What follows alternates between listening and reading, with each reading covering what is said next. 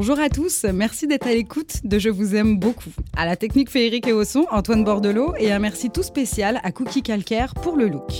Je m'appelle Antonine et j'ai envie de vous faire rencontrer des personnes qui, par leurs convictions, leur destin, leurs histoires, me touchent souvent, m'interpellent toujours et me fascinent continuellement.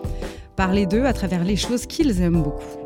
Vous pouvez l'entendre comme chroniqueur aux émissions C'est fou ou encore On dira ce qu'on voudra à la première chaîne de Radio-Canada, mais aussi comme chanteur à plusieurs avec le Feu groupe Nulti Découvert, en solo avec les pièces de Maître J ou en duo avec la Brigade des Mœurs et son acolyte Xavier Constant. Vous pouvez le lire en faisant une bonne recherche sur Internet. Plusieurs médias ont eu envie de collaborer avec lui, dont Le Voir, mais aussi et surtout en vous procurant son premier essai paru en février 2018, Avant Je criais fort. Un concentré de 25 observations sur nos agissements quotidiens, mis en parallèle avec des principes philosophiques simples.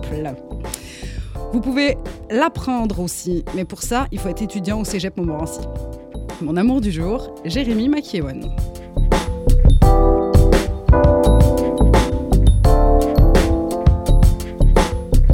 Jérémy McEwen est un fils de Fils du charismatique artiste peintre québécois Jean McEwen et fils d'Indra, une immigrée lettonne élevée en Saskatchewan.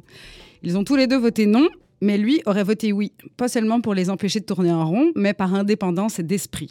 Jérémy McEwen est audacieux. Un cours de philosophie sur le hip-hop fallait le monter, même si oui, aujourd'hui, on étudie Beyoncé à l'université. Jérémy McEwen est un sage. Jérémy McEwen est un amoureux. Je vous aime beaucoup, Jérémy McEwen. Merci d'être ici. Mon Dieu, quelle belle introduction. Merci beaucoup, euh, Antonine. Genre, on se retrouve, en fait, je, on, on, se voyait à CIBL à l'époque, oui. euh, sur la rue Pineuf. Euh, tu avais une émission qui s'appelait Minuit le soir, c'est ça? Minuit et demi le soir. Minuit parce et demi le qu'elle soir. commençait à minuit et demi. Et puis, j'ai l'impression de me retrouver là. C'est comme si on continuait l'entrevue qu'on avait fait en 2008 Dix à ans- minuit et demi le soir. Dix ans plus tard. Dix ans plus tard, euh, dans, un autre, dans un autre coin de la ville, on est au centre-ville de Montréal, on était dans euh, Hochelag. C'est un, une autre affaire. On est, ça aussi, peut-être que c'est euh, ça, euh, grandir, mais Hochelag, c'est le fun aussi. Ouais. Hochelag grandit aussi. Oui. Euh, on va commencer tout de suite par, tu sais, toutes ces choses qui font que je t'aime beaucoup. Euh, une des choses dont je parlais en introduction, c'est ben, la Brigade des Mœurs. Oui. En 1997, Xavier Constant, il étudiait au cégep. On sick. Cinéma. Cinéma. Il y a peut-être un film qui faisait l'éloge de la barre. Hey yo, écoutez-le pas parce qu'il dit de la marge. J'aime mieux vous parler de mes folies pis de mes escapades. Y'en a trop qui gueulent, mouvement hip hop qui est drôle. Lock et load est dans le couvent, crie en rock and roll. En 1988, la police de LA défonçait des maisons. Maison, 2016, à Val d'Or, fuck the police, ben c'est encore bon. Ça change plus, c'est pareil, ça aussi. Hein? Oui, en effet. je, ben, je te dirais, euh, la, la Brigade des Mœurs versus Nul s'y découvert, il y a- je me permets. Ben, D'abord, j'écris pas maintenant quand je fais du rap. Euh, avant, je me- je- j'essayais de me faire euh, vrai rapper, là, être capable de faire pendant 16 mesures un couplet structuré, etc. Puis c'est pas un de talents, j'ai accepté ça. Je suis pas assez bon pour ça, j'ai l'impression. Fait que j'y vais avec des petites interjections très courtes, on se renvoie la balle, Xavier et moi. Et puis je le prends plus à la légère aussi. On fait ça euh, comme passe-temps, là, comme, euh, comme soupape. Je dis souvent c'est une soupape. Je fais autre chose. Le samedi, je m'en vais voir mon ami, on fait une tourne, on boit un café. Puis c'est, euh, comment dire, c'est très libérateur. Parce que je le disais en début d'émission aussi, t'es prof euh, de philosophie au cégep de Montmorency. Fait il y a comme ce truc où on t'imagine euh, en corps du roi, lire Platon, puis en même temps, le samedi après-midi, être en train d'aller euh, raconter de la marde. Et puis, ben, de la marde, non, mais tu sais, utiliser un autre vocabulaire euh, en étant rappeur, puis à sauter. Tu sais, c'est pas du tout le même, le même physique. Ben, je te dirais d'aller dans deux directions comme ça. je veux de plus en plus, puis c'est en cours tout ça, mais je veux de moins en moins être dans deux directions, puis de faire de plus en plus que ça se rencontre. Ces deux univers-là, parce que je vis ces deux univers-là depuis très longtemps. Je veux dire, mon bac, ça commence à faire, mon Dieu, ça fait 15 ans, là, j'ai fini mon bac, tu sais. Fait, puis déjà, il y avait le hip-hop qui commençait à prendre la place, et pendant ma maîtrise, j'ai commencé dans le site découvert. Puis là, c'était vraiment deux univers complètement distincts. Mais là, avec la Brigade des Mœurs, je fais référence nommément très souvent à des philosophes. Et au cégep, j'ai commencé à faire un cours sur le hip-hop. Donc, de faire rencontrer la philosophie pour- et, et le hip-hop, pour moi, ça, euh, ça me permet ben, de trouver une voie qui, est la mienne, finalement, au Québec, parce que c'est pas quelque chose que ça se fait ailleurs, mais ça se fait très peu au Québec. Euh, T'es même allé en France hein, pour parler de ça. oui, deux fois déjà. Euh, une fois, c'était un colloque vraiment hip-hop.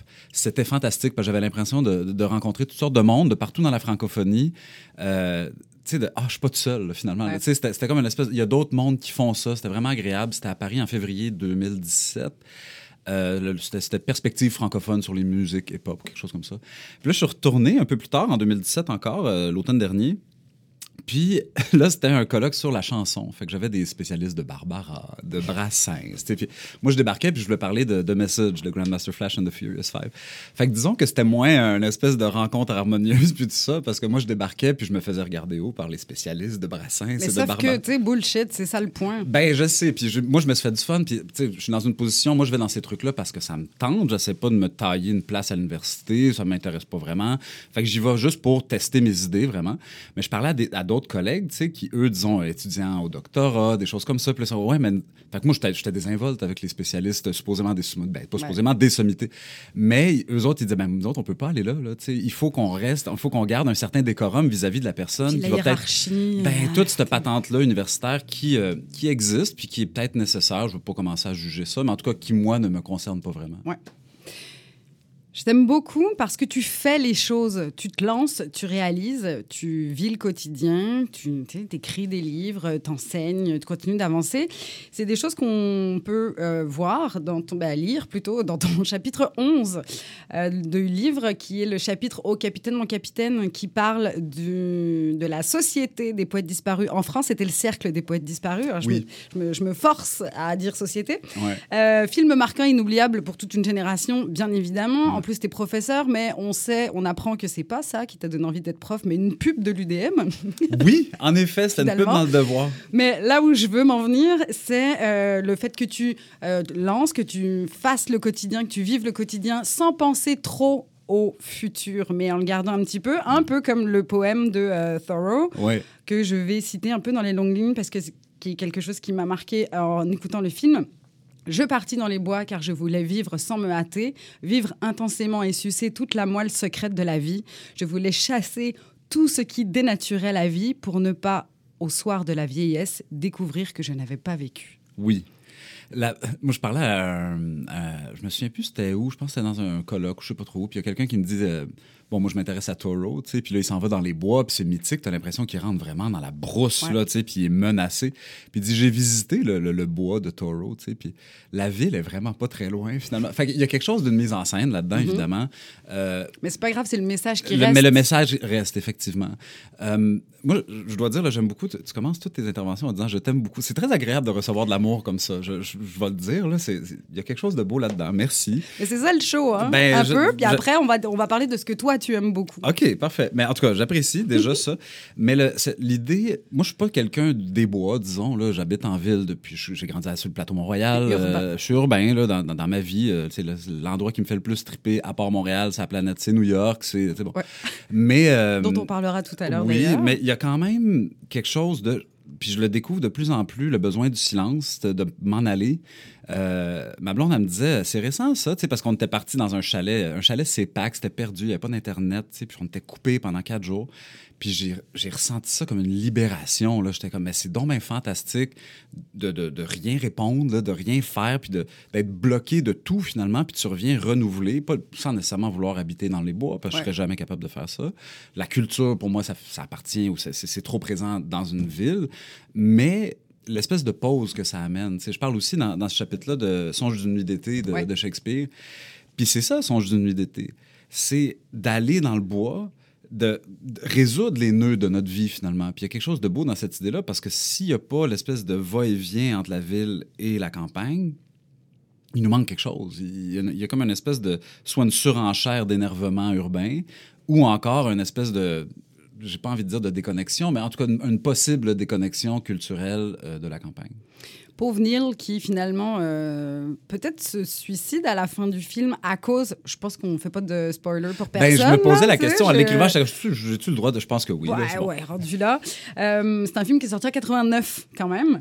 Euh, et moi, cette phrase, elle m'a vraiment beaucoup marqué. Tu sais, quand tu arrives à la fin, puis tu te dis, mais c'est quoi? Pendant 15 ans, je vais être avocat parce que après j'aurai suffisamment d'argent pour vivre ma vie Ouais. Non. Est-ce que je, je mets ces 15... Et en même temps, 15 ans, c'est rien. Et en même temps, c'est beaucoup. C'est comme...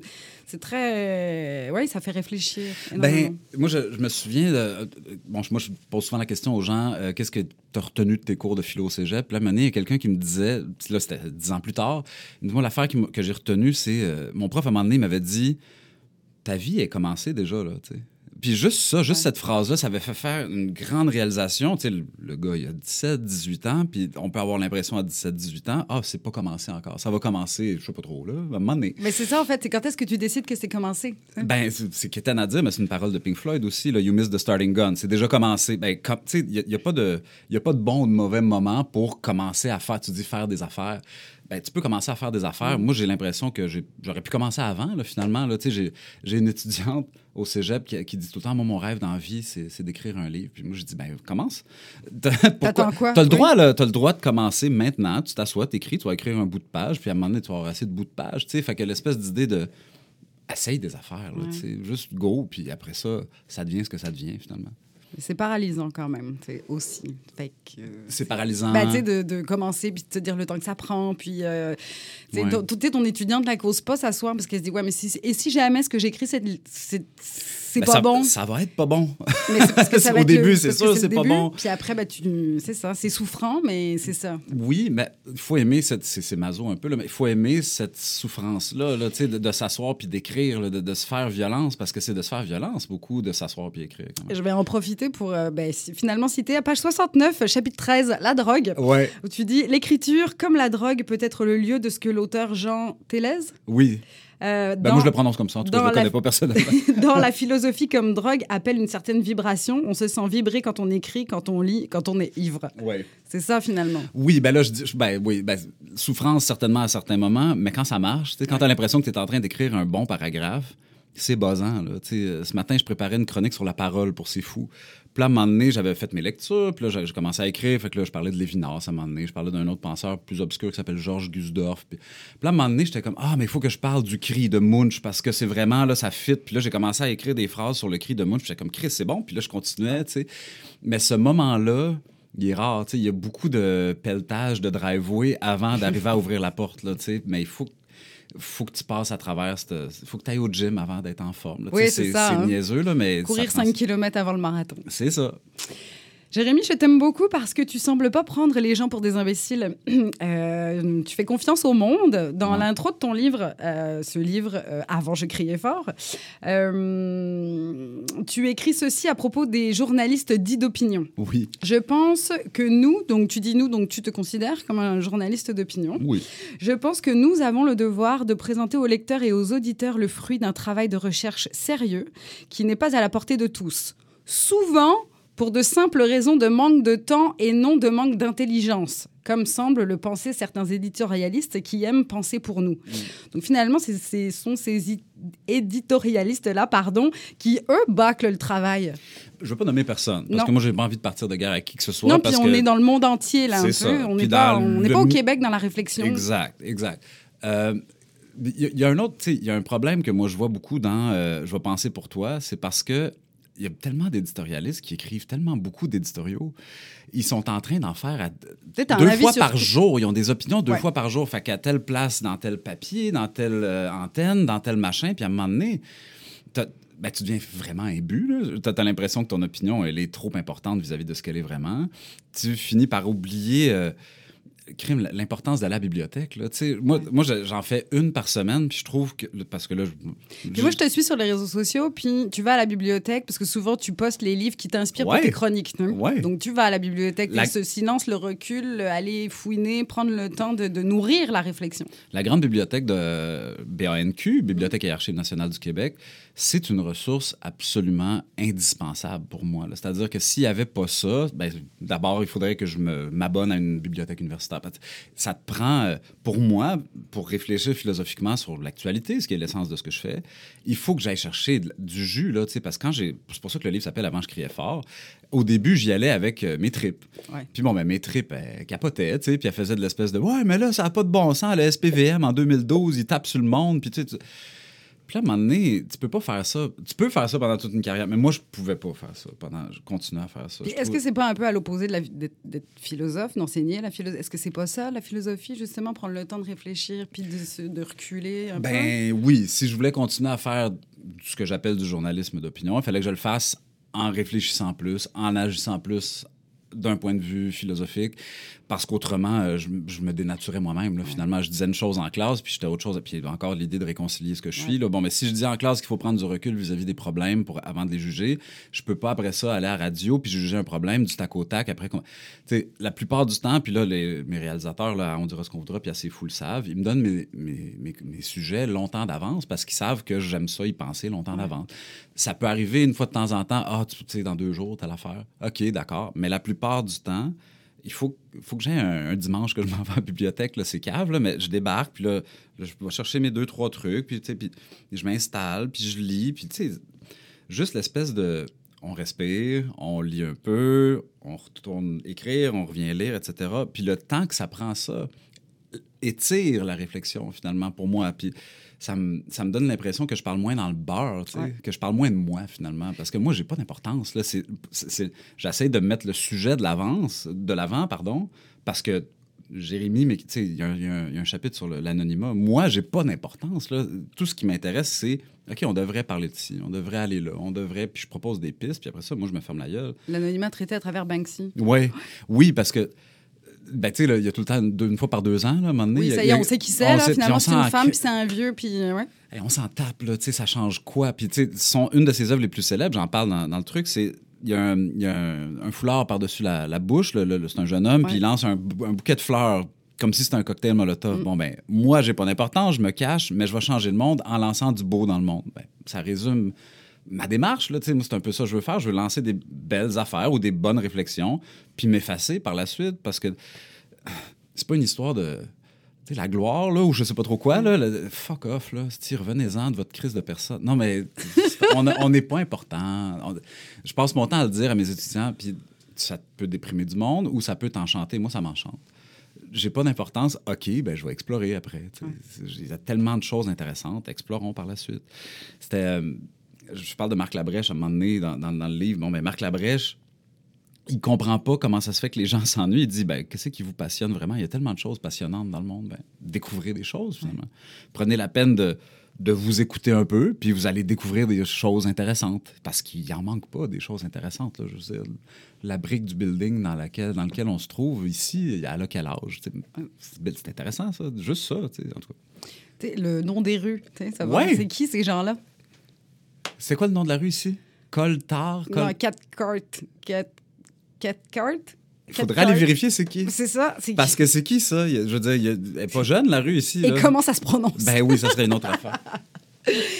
Mon dernier point, euh, Jérémy, je t'aime beaucoup parce que tu as l'air d'être un bon chum. Un chum. Je disais que tu étais un amoureux au tout début de l'ouverture de l'émi- de l'émission. Ouais. À l'écoute complice, réconfortant, tu as d'ailleurs dédié ton livre à Sariane Ouais. Cormier, pour ne Ouais. pas la nommer, qui est une, euh, réalisa- d'une fille de cinéma, réalisatrice, scénariste, actrice, programmatrice, qui est une fille de cinéma. Ouais. Je pense que hein, Ouais, on, Elle fait pas mal on d'affaires. peut dire ça comme ça. Ouais. J'aimerais que tu me parles un peu de ton amour pour elle. Comment, par où commencer? Euh, je ne sais pas comment le décrire, c'est c'est simple. C'est- Je veux dire, on a une espèce. On écoutait. euh, on écoutait This Is Us euh, hier soir, Ouais. comme ben du monde ces temps-ci. Puis, on- tu sais, Que le t'as gars. pris en retard d'ailleurs. Oui, tu disais je me, suis, je me suis pitché là-dedans Ouais. récemment. Ouais. Puis là, euh, il y a le père dans This Is Us, qui est l'espèce de mari parfait. Tu le Mhm. regardes, puis il est donc même parfait. Puis ça se peut même pas d'être aussi hot que ça. tu sais. Puis il Ben, aime tellement sa femme. Puis il y a comme une espèce... Puis là, à un moment donné, justement, il est jaloux. Là. Puis il y a une espèce de... Sariane et moi, on vit ensemble depuis euh, quatre ans maintenant, cinq ans presque. Puis il y a comme une espèce... Ce, sentiment-là, on le connaît pas. On s'aime, point. Puis après ça, le reste, on s'en fout. C'est simple. il y a comme une espèce de...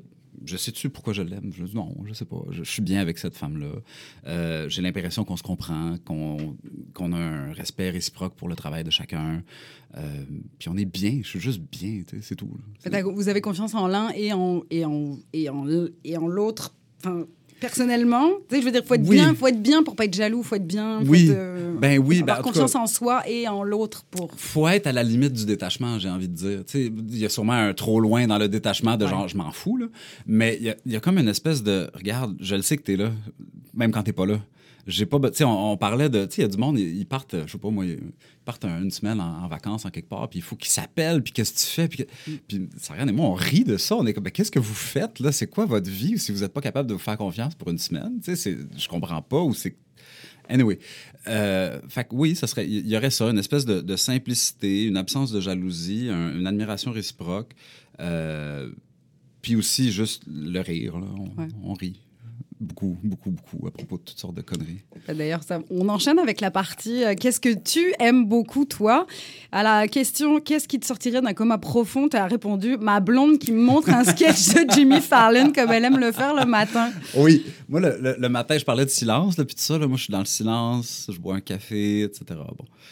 Puis là, Sariane, elle prend son, son téléphone, puis elle regarde les trucs de la veille de Jimmy Fallon, ou elle regarde telle vidéo, puis elle est comme, regarde ça, regarde ça, Puis regarde ça. s'esclave, puis elle- Oui, c'est ça. Puis moi, mon calme matinal, il crève. Là, c'est fini. Bon, fait que là, moi, si j'étais dans un coma, je me réveillerais immédiatement parce qu'elle me disait Regarde la vidéo de Jimmy Fallon, regarde les thank you notes, c'est vraiment drôle. obligée. Ouais. Ben, à un moment donné, tu le regardes.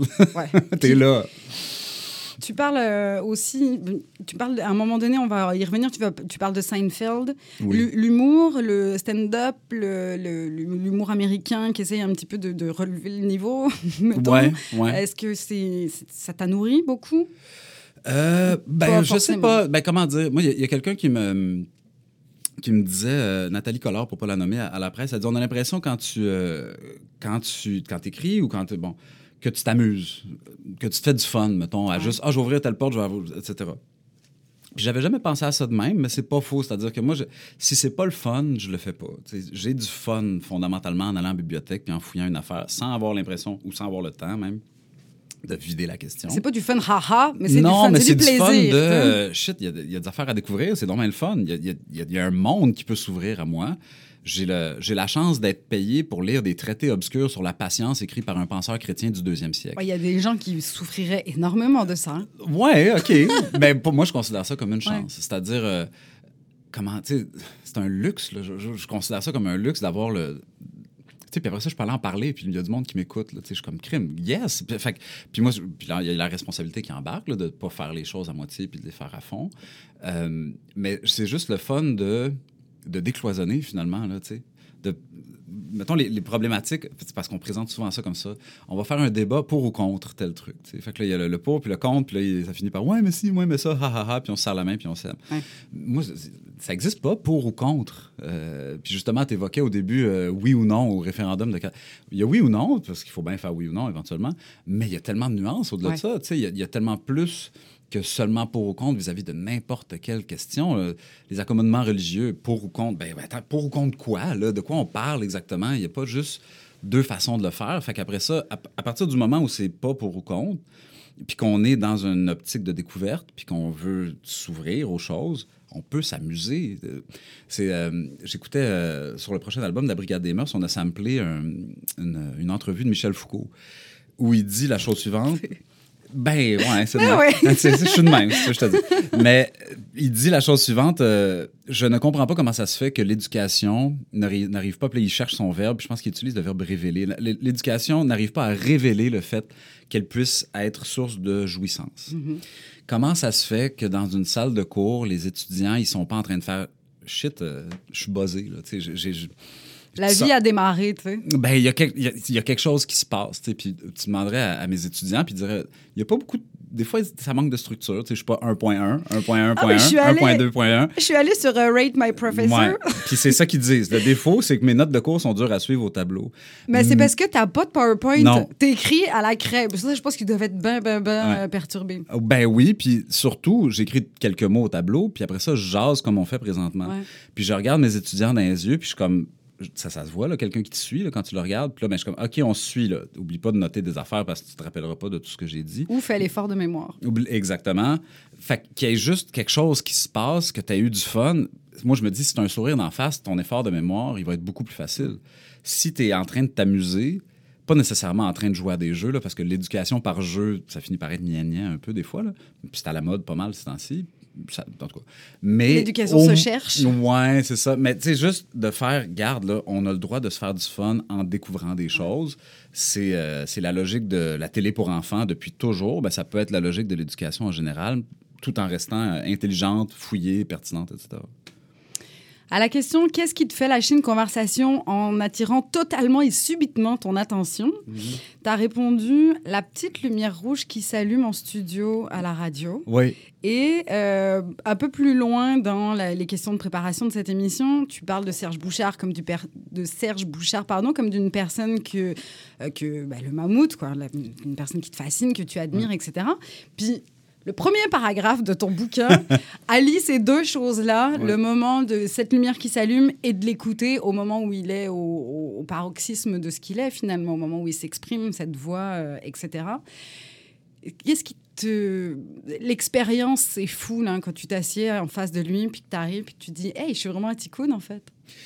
Oui, mais le, le talent de Serge, c'est de te faire oublier ça. » Ouais. T'as pas l'impression, il fait pas sentir que t'es ticoun avec qui que ce soit. Dans le livre, tu le dis, tu dis hey, Il me voit arriver gros comme une maison, mais c'est pas mais grave. c'est pas grave. Il t'attend arriver, puis là, à un moment donné, il- pense, puis là, tu sais, comme, il y a tout le temps. Puis de plus en plus, là, tu sais, là, on voit le pattern, mettons, là, puis là, j'arrive, puis là, Jean-Philippe Plot fait l'introduction de la chronique. Euh, moi, je pars, mon truc. Je parle pendant trois, des fois jusqu'à quatre minutes. Puis là, à un moment donné, Serge, il lève un sourcil. J'arrête de parler. Serge pose une question. Puis cette question-là, moi, je suis un peu allergique à souvent des chroniques. euh, on- y a des, des- on a l'impression que c'est spontané, mais il y a des relances ouais. préfaites. Moi, je fais pas ça parce que c'est pas dans ma démarche. Puis, euh, fait que là, moi, je sais pas c'est quoi la question que Serge va me poser. À chaque fois, tu as comme un petit... Puis là, t'as un petit. Là, en fait, je, me, là, je le ferai pas parce que je veux que vous m'entendiez, mais je me mets à côté du micro pour voir sa face au complet. Tu sais, je- vraiment, là, je, je- je- comme, je te donne 30 secondes, vas-y. Il fait son affaire, puis là, je suis comme go. Là, puis c'est ça qui est le fun, une espèce Ouais. de côté spontané de l'affaire. Vis-à-vis de, de la lumière rouge qui s'allume, là, il n'y a pas de lumière rouge ici, mais c'est la même chose, c'est-à-dire que depuis qu'on a commencé à parler, il y a Antoine qui est dans le coin, qui fait la technique, mais sinon, il n'y a rien d'autre qui existe pour moi. Oui, on est au centre-ville de Montréal, c'est notre situation géographique. Oui, il y a Simon Jaudoin, le boss de voir, dans son bureau, qu'on a dit bonjour tantôt. Allô, Simon? Allô, Simon. Mais c'est tout. Il y a comme une espèce de. OK, là, on parle, là, tu sais, puis. Le- à chaque fois qu'on le dit, euh, j'essaie de. On, on dit souvent, ah, cette personne-là, c'est le fun parce que quand cette personne-là te parle, tu as l'impression que tu es la seule chose qui compte au monde.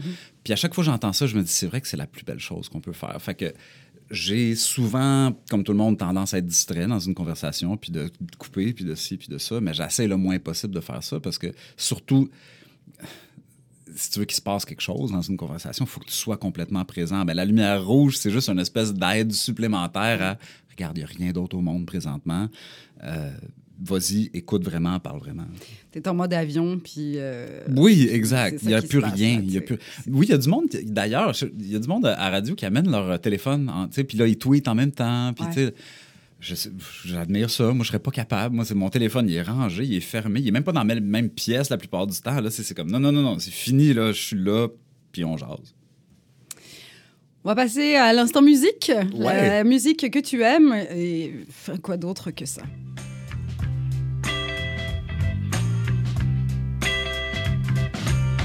Aucun Boeing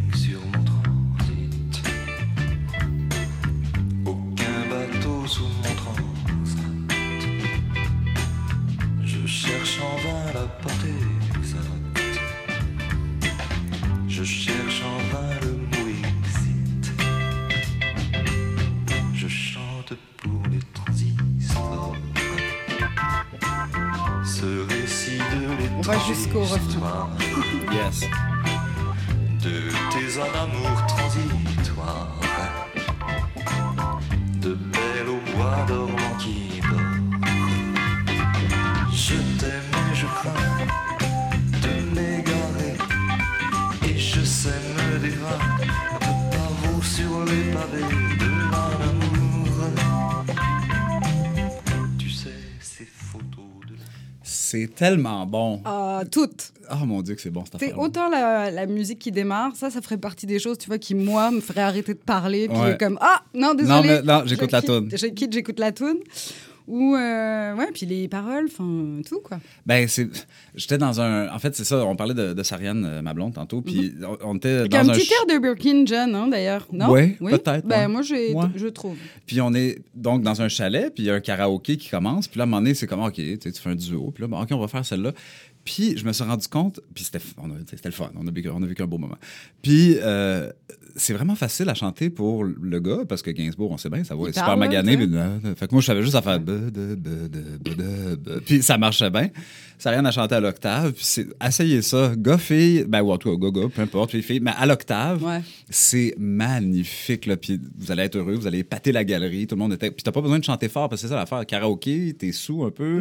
Puis là, tu cries, mais là, t'es comme. T'approches le micro très, très, très peu. Ba, ba, ba, ba, ba. Puis ça va super bien. C'est bien le fun. Fait que tu peux être sous au scotch, puis. euh, Puis t'as juste l'air à savoir chanter dans toutes circonstances. C'est magnifique. La toune de fin de soirée. Gainsbourg en général ou. Mon forcément. Partner, oui, quand même. Mon partner, euh, Xavier Constant, jeune Chili Chill dans la Brigade des Mœurs, m'a fait découvrir Gainsbourg au secondaire. Son père euh, est français, à lui. Et puis, il nous faisait découvrir toutes sortes de tunes, là, euh, Poinçonneur des Lilas, toutes ces affaires-là. Puis ça a été une révélation pour moi parce que la chanson française, il y avait eu justement, euh, je parlais de Barbara tantôt, il y avait eu Barbara chez moi, il y avait eu Brassens un peu, mais pas Gainsbourg vraiment. Ok. Euh, fait que c'est une, ça représente beaucoup pour moi la rébellion. Il y a comme, tu sais, la rébellion d'adolescence. Il y a eu Gainsbourg en même temps. Est-ce que, le... Est-ce que Gainsbourg était pas chez vous parce que c'était trop trash? C'est ou- une bonne question. Je, Je sais pas. Mon père est plus en vie, je peux pas lui demander. Ma mère, c'était moins le, le- le- Elle est anglophone, ma mère, fait que c'était moins le. le- mais je, je demanderais à ma mère, je serais curieux de pourquoi pas Gainsbourg, mais ça n'a jamais fait partie. Je, l'ai- je l'ai entendu pour la première fois à 15-16 ans, finalement. Euh, Peut-être c'était trash. Mon père était quand même quelqu'un d'assez conservateur. Ouais. Euh, paradoxalement, là, artiste euh, génération refus global, malgré qu'il ne l'ait pas signé. Puis, je sais pas, il était quand même, tu sais, il y avait des bonnes façons de faire les choses. C'était une autre époque, il est né en 1923, tu sais, fait que ça, Ben donne oui. un- ça donne une espèce d'autre perspective sur les choses. là. Ça fait presque 100 ans quand même. Toi, ça t'a emprunt comment, son décès jeune? Ben, toi, jeune? Oui, j'avais C'est quoi- 18 ans C'est quoi l'empreinte que ça laisse à un ado de 18 ans? euh, Ben, je te dirais que le début de ma vingtaine, là, tu sais, je suis encore là-dedans, là, tu sais, parce que tu es en fin d'adolescence. T'es comme une espèce de je suis la personne la plus indestructible du monde. Puis là, il y a ça qui arrive en même temps. T'es Monsieur McEwen maintenant? Ouais, mais ouais, plus ou moins. C'était, moi, j'étais plus comme. Genre, je- j'étais dans le déni, là. J'étais comme, je, n'ai pas de sentiments vis-à-vis de ça. Fait que là, il y a eu comme un, un gros délai, là, finalement, euh, avant que je commence à vivre ma sentimentalité sur le mode euh, réel, là, finalement, là, que je défasse le truc. Puis je te dirais que faire du rap, parce que justement, à commencer Nul s'est découvert, euh, c'était, j'avais 23, 24 ans à peu près, là. Fait que ça a été beaucoup de sortir de ma coquille, Nul s'est découvert. Euh, monter sur une scène, puis faire du rap, là, tu sais, quand. Donc, t'as 6 ans de déni, puis... Ben, quelques années certainement, là, oui, avant de avant de recommencer à... j'a- J'avais un ami qui me disait hey, quand t'étais ado, là, moi, je t'admirais tellement. C'est un vieil ami du primaire.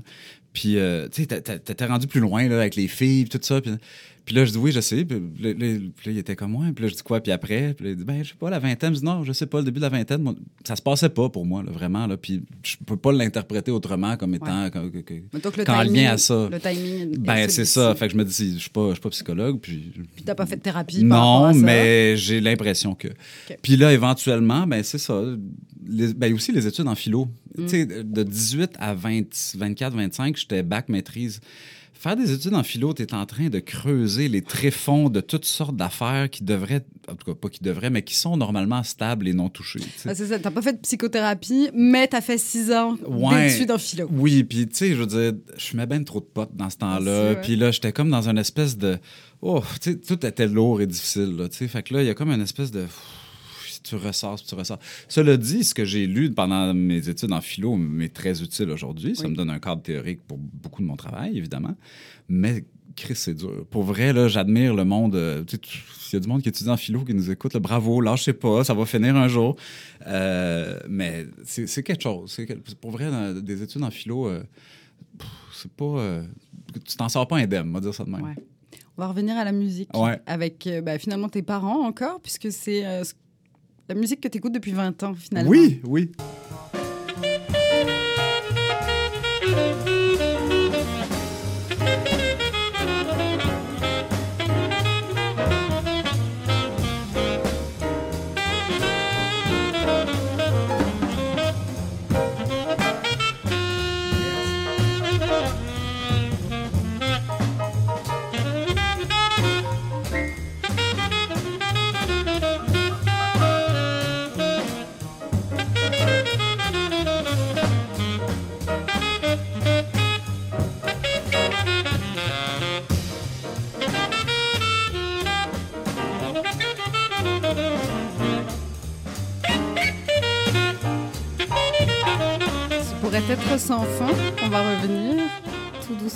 Ouais. Il y avait un vinyle chez toi, puis ça, ça roulait C'est. Thelonious Monk, le- Monk's Dream, euh, qui faisait partie de la collection. Je pense que c'était la partie de la collection qui appartenait à ma mère, dans, dans ce cas-ci. Euh, ben, tu sais, les années 60, là, puis l'espèce de. Pour être cool, faut t'écouter du jazz, là, puis ma mère est passée par là. Euh, puis à un moment donné, j'ai piqué le disque quand je parti en appartement, puis je l'ai eu, chez, puis il est toujours chez nous d'ailleurs. Mais Thelonious Monk en, en particulier, il y a comme un côté. Euh, on y va, là, justement. Là, tu dis, on le fait, puis tu sais. Ouais. Puis pas sloppy, mais presque, mais tu sais, comme savamment sloppy, là, disons, là, que j'adore. L'impro jazz. et Ouais, c'est ça. Puis dans, ton, dans ton questionnaire, tu me parlais d'une atmosphère que j'aime L'ambiance, beaucoup. C'est, euh, j'enchaînais avec ça. Ben, c'est le Village Vanguard à New York, qui est un Ouais. club de jazz mythique. Il y a un album de, de Coltrane au Village Vanguard euh, qui, qui- qui est célèbre. Euh, mais cette atmosphère-là de jazz, un peu, c'est dommage qu'on puisse plus fumer dans ces bars-là. là. Mais tu sais, il y a comme une espèce de. Tu fumes-tu, toi? Non. Non. Non, non mais j'aimerais ça. de- Non, mais j'aimerais ça que ça soit en boucané. Ouais. Là, tu sais. Euh, mais le jazz, bon, ma mère, certainement. Euh, mon frère aussi a eu un gros trip de jazz. Puis c'était la musique de mon grand frère. Fait que là, il fallait, je pouvais pas aller là tout de suite parce Ouais. qu'il fallait pas que je sois comme lui. Mais éventuellement, j'ai fait comme wow. Puis euh, un des gars de Nulti Découvert, Raphaël Proulanglois, euh, était, euh, est toujours euh, étudiant du, du jazz, là, étudiant de musique euh, jazz. Puis donc, on écoutait du jazz, qu'on habitait ensemble, puis qu'on fumait trop de joints, justement, là, à l'âge de 20, 22 ans. Là, puis on écoutait toutes sortes de disques, dont celui-là. Puis il y a comme... euh, la fumée et le jazz, ça va bien ensemble. Il y a quelque chose de fantastique là-dedans, une espèce d'épaisseur, d'atmosphère, mais en même temps quelque chose d'enveloppant euh, que, que j'adore. Là, je veux dire, ça, mais ça, ça- ça pourrait être tellement d'autres choses. C'est juste ça, ça donne que c'est ce disque-là, sûrement de jazz, que j'écoute depuis plus longtemps. Est-ce que ça a révélé le- ton, ton amour pour les cuivres, qui était très présent dans Nulsi Découvert? Ouais. Beaucoup, beaucoup. Ouais. de toutes sortes. Euh, est-ce que ça, est-ce que ça vient de là? Est-ce que tu as eu envie d'insérer les cuivres? Parce que bon, après, bon, ça c'est pur évidemment. Et puis, tu sais, quand vous étiez au Francouvertes, vous avez fait les Francouvertes, ce Mm. concours musical? Oui, en 2007. en 2007. et euh, j'étais sur le jury. Les Francouvertes devaient avoir trois ans à l'époque. Non, quand même, quand même pas, mais euh, non, je pense que ça avait au moins 10 ans. On regardera. Ouais, On regardera. Et euh, les gens vous disaient, ouais, ok, cool. Comment vous partez en tournée? Oui, exact. Non, c'est, ben, on n'a pas fait beaucoup de tournées d'ailleurs avec Nulsi Découvert. Mais Euh, peu importe, c'était mais un la projet qu'il présence- fallait faire justement. Ben, la présa- tout- tout- tout- toute la conception musicale de Nulti Découvert, moi, j'avais rien à voir là-dedans. Je le dis là, tu- clairement. Là, c'était vraiment euh, celui que j'ai nommé, Raphaël Proulanglois, Mhm. et Xavier Constant, Jeune Chili Chill, qui ont travaillé ensemble. C'était un rêve qu'ils avaient. C'était comme un rêve de faire un big band rap. Ouais. Euh, moi, j'ai agi, euh, bon, comme rappeur. C'était les premiers textes que j'ai écrits de ma vie qui se sont retrouvés, à, à- que je me suis retrouvé à performer dans un concours puis sur une coupe de, CD. Mais euh, j'étais pas, euh, j'étais pas le musicien derrière ça finalement. Euh, comment dire? Ça donnait une puissance. Ça donnait, c'était un trip de gang. C'est ça qui était beau là-dedans. On se réunissait dans, dans le local de pratique. On était 12, là, dans un petit local gros comme ici, c'est-à-dire 3 mètres par 3 mètres. Là, ça pue, puis, etc. Puis c'est vraiment beau. Mais. Non, pas ici. Pas ici, dans le local de pratique. Mais euh, moi, mon, mon rôle dans Nulsi Découvert, plus, c'est. J'étais le gars à mon affaire là, qui faisait. qui bouquait les affaires. C'est moi qui ai rempli le formulaire pour aller jouer au Francouvert. Ouais. Euh, fait que j'étais j'étais producteur, entre guillemets, de l'affaire parce que, je- comment dire, j'étais drette là-dessus. Là, j'ai toujours été bon pour répondre à des courriels vite, puis des affaires comme ça. Fait que c'était plus que rapper, mais je te dirais, euh, c'était d'être capable de réunir le monde tel soir de semaine pour pouvoir faire en sorte que quelque chose se passe. Ça, ça je l'ai fait beaucoup. Composer, j'ai rien composé pendant tout. Bah, écoute, chacun son rôle Ouais, finalement. ouais. On va partir un petit peu en voyage. Euh, tu me parlais de, de ton voyage euh, quand, Oui. quand tu es parti il y a 5 ans euh, en Lettonie, Ouais. justement. Ouais. De, de- de tout ce qui reste imprégné là-dedans, c'est-à-dire l'odeur de thé, la vodka, Oui. le- euh, ton, ton russe approximatif, ton Plus qu'approximatif. plus qu'approximatif. Et en même temps, tu m'as parlé aussi, on va mettre ça là-dedans, l'Italie. Mm.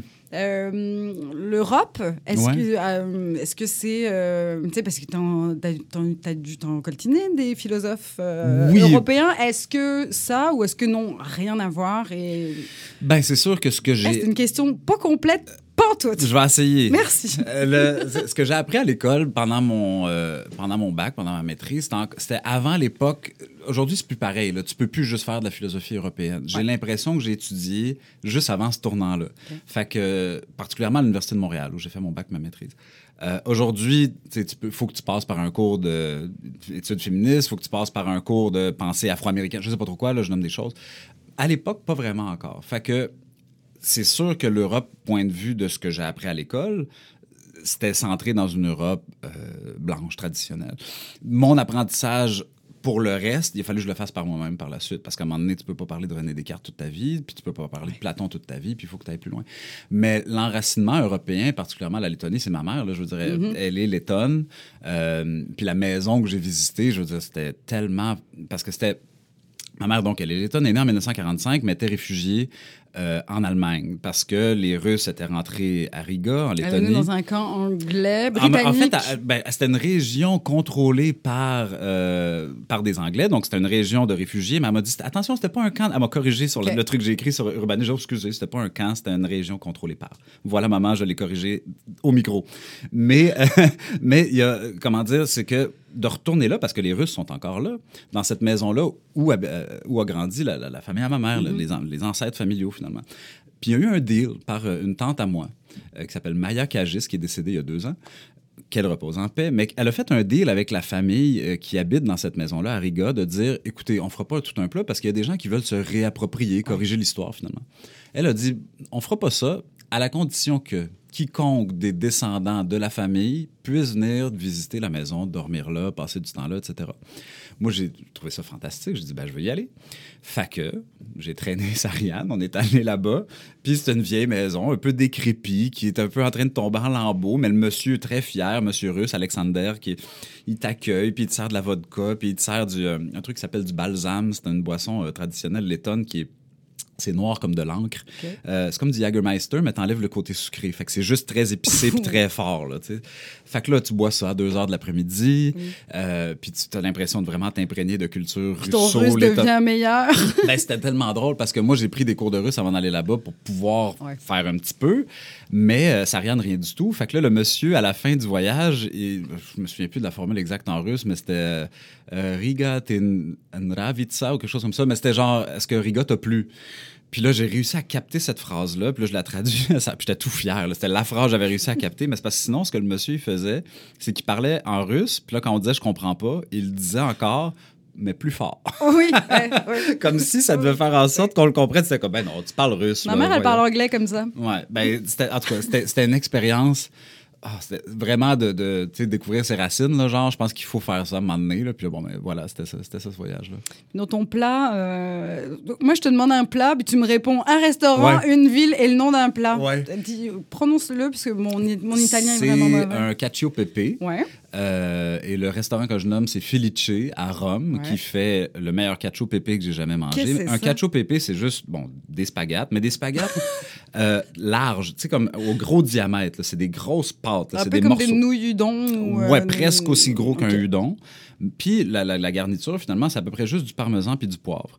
C'est juste que quand c'est mélangé à la température, hop, c'est une science. là. J'ai essayé de le faire chez moi, c'est très difficile. Euh, c'est mélangé à juste la bonne température et ça donne un résultat onctueux, parfait. C'est tellement incroyable. C'est bon. Là. Allez là. Felice, F-E-L-I-C-E, à Rome. Et euh, puis tu débarques là-bas, puis d'abord, tu es loin un petit peu du quartier touristique, fait que c'est juste des Italiens qui sont là, puis le serveur, il te parle à peine au début, puis à la fin, quand il voit que tu manges bien, puis tu bois bien, c'est ton ami. C'est Ouais. fantastique.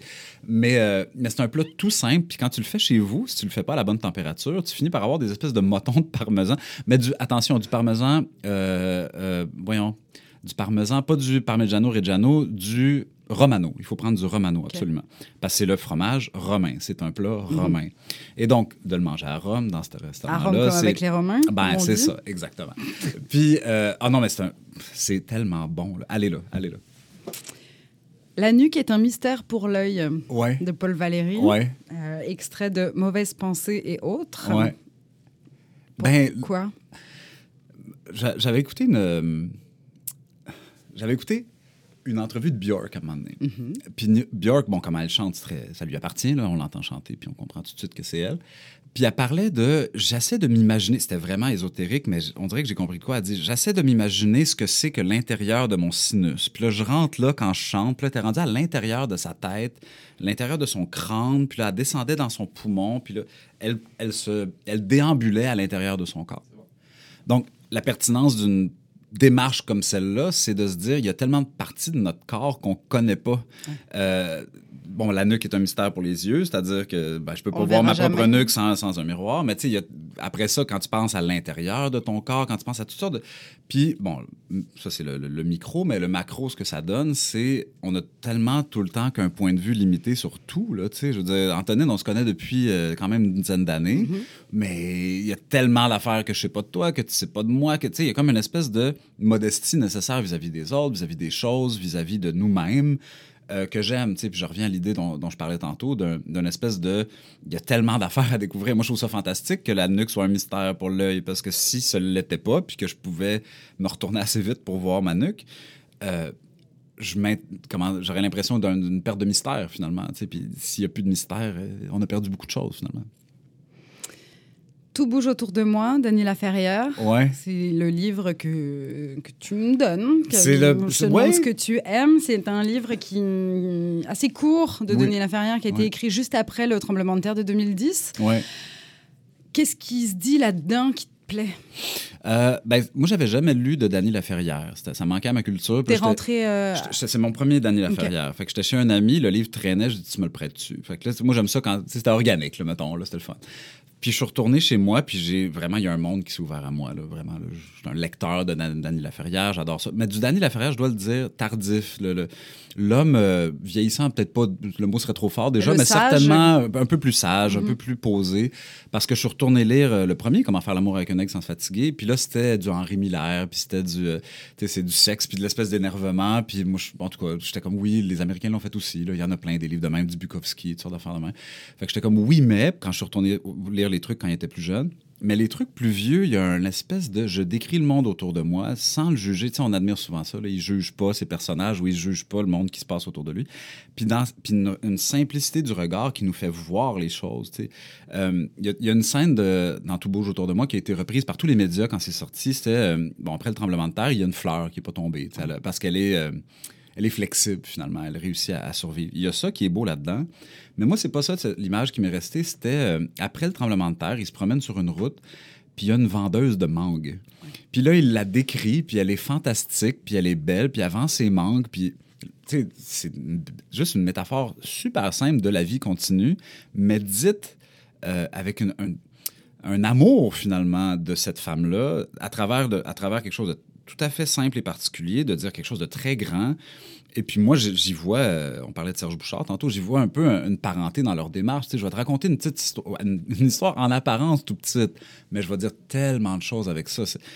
Puis moi, ces, ces deux hommes-là, ce sont des, modèles. Si j'arrivais un jour à écrire un paragraphe aussi bon que, que, autres, je serais comme, ben, j'ai réussi ma vie. C'est comme juste de, comment dire, tu faire les choses tout simplement. Là, tu sais, puis de, de- de juste faire comme, Vo- voilà, telle chose, j'arrête, j'ai pas besoin de dire plus, puis tout le monde comprend finalement. C'est ça qui est beau aussi, d'arriver à dire des choses très, très profondes, euh, mais que tout le monde puisse les comprendre aussi.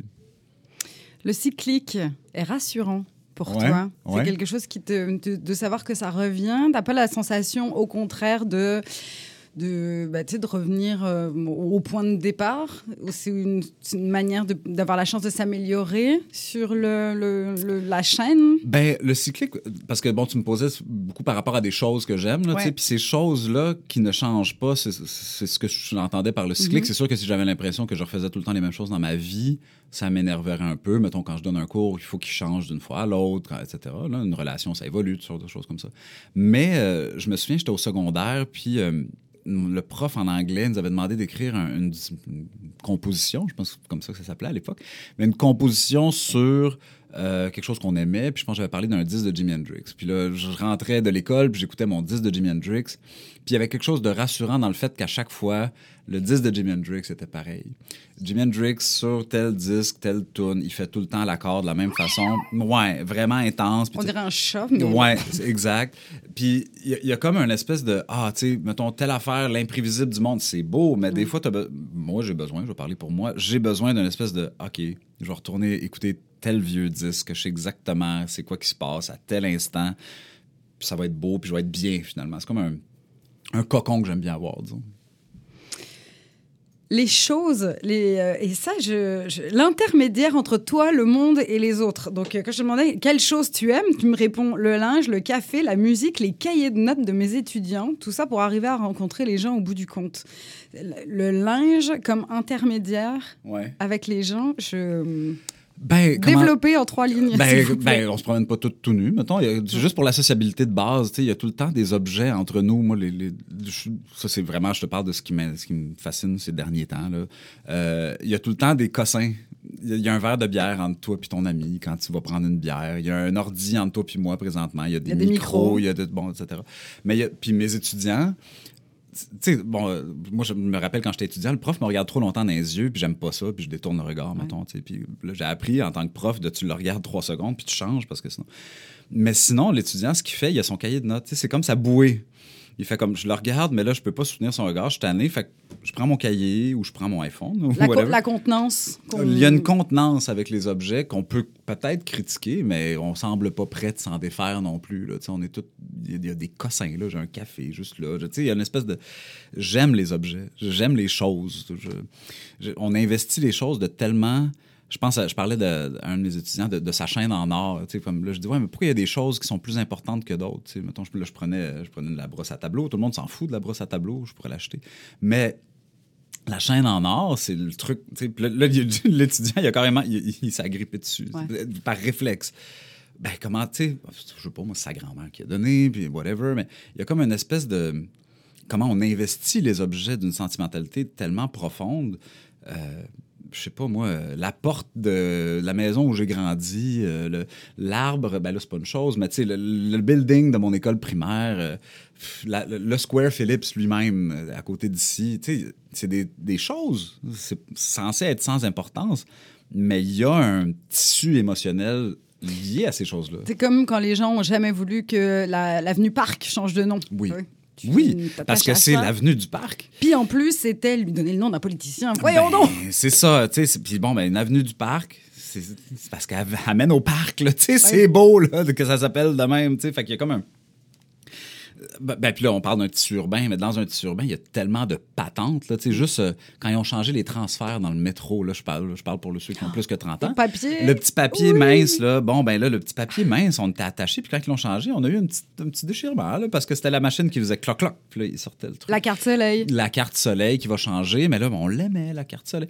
Puis on, on les garde d'ailleurs, tu sais, vieux permis de conduire, vieille, moi, mes, les cartes d'étudiant, tout ça. J'ai la tendance à vouloir pas m'attacher aux objets, c'est-à-dire en déménageant, élaguer des choses. Puis j'ai souvent été loin de là-dedans. Euh, mais aussi, d'autre part, à d'y voir pourquoi je veux élaguer telle chose, pas telle Document- autre. documenter un peu la vie? Ben, ou documenter, parce qu'il y a des gens qui vont garder tout, je suis pas là, pas du tout, mais il y a certaines choses que je jetterai jamais. Tu sais, il y a comme un... On, on peut se comprendre beaucoup à travers nos patentes, juste nos trucs, là, tu sais. À un moment donné, je, je- je parle de- des déménagements dans le, dans le livre.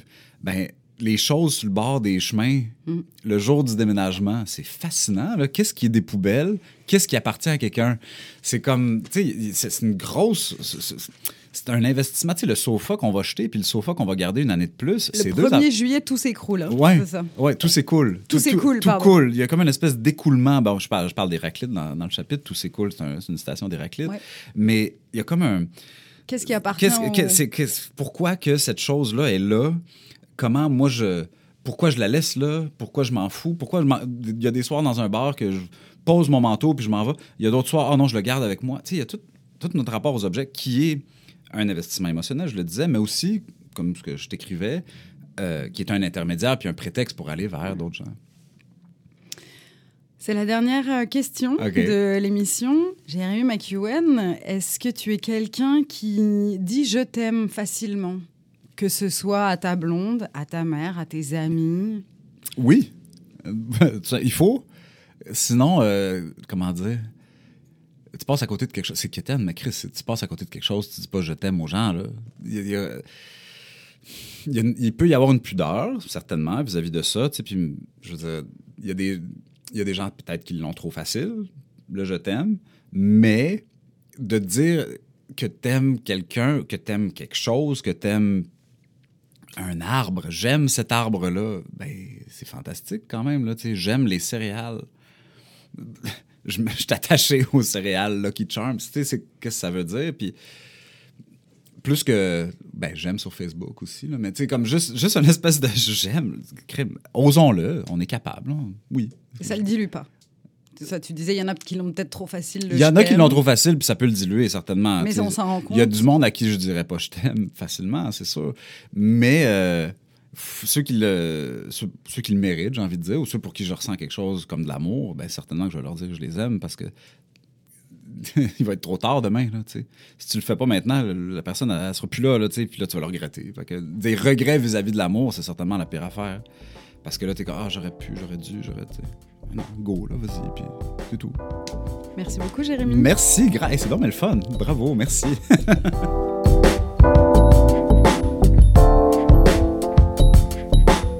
Un merci crié pas trop fort à Jérémy McEwen pour être venu discuter avec moi dans Je vous aime beaucoup. Jérémy est à lire, à entendre et à apprendre si vous êtes étudiant au Collège Montmorency. Suivez-le, regardez-le, ça vaut vraiment la peine. Merci d'avoir été à l'écoute. Si vous avez aimé cette émission, parlez-en à vos amis. Je vous aime beaucoup.